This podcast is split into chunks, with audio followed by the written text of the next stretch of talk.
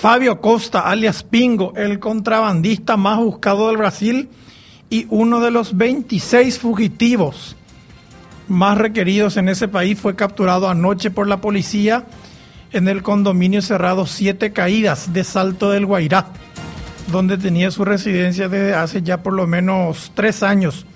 Fabio Costa, alias Pingo, a las 11 y 50 empezó el allanamiento de su casa.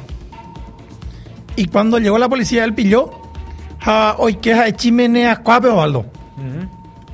Había sido su quincho, o sea, la, la parrilla de su quincho.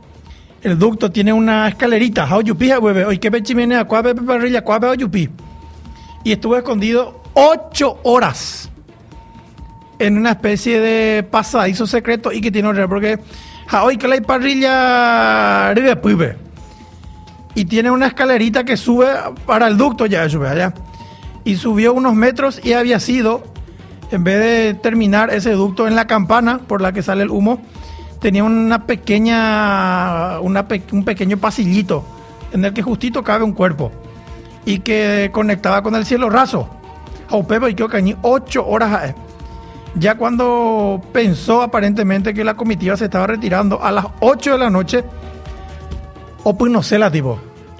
Eh, estaba todo aventado, parecía ah, no, no entendí. Entonces hizo ruido. Dos pues seis la atada, pues, ocho horas ya estaba ahí.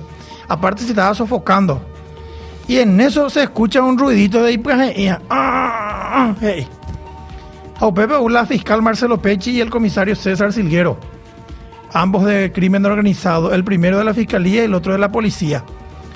Dice que se acercó el fiscal Pechi y vio la escalerita y hasta ahí medio normal porque uno puede pensar, ah, bueno, para limpiar el ducto, ¿verdad?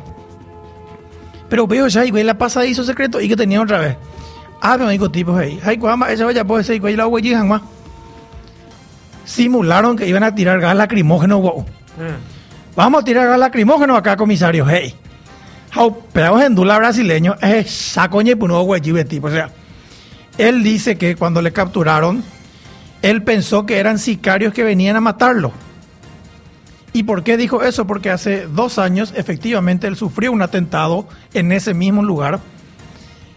En el atentado murió su hijo de 17 años, se equivocaron, le querían matar a Fabio, pero terminaron matando a su hijo que estaba con él en la camioneta. El video de la captura de Pingo está contenido en mi cuenta de Twitter, Iván Ciclón.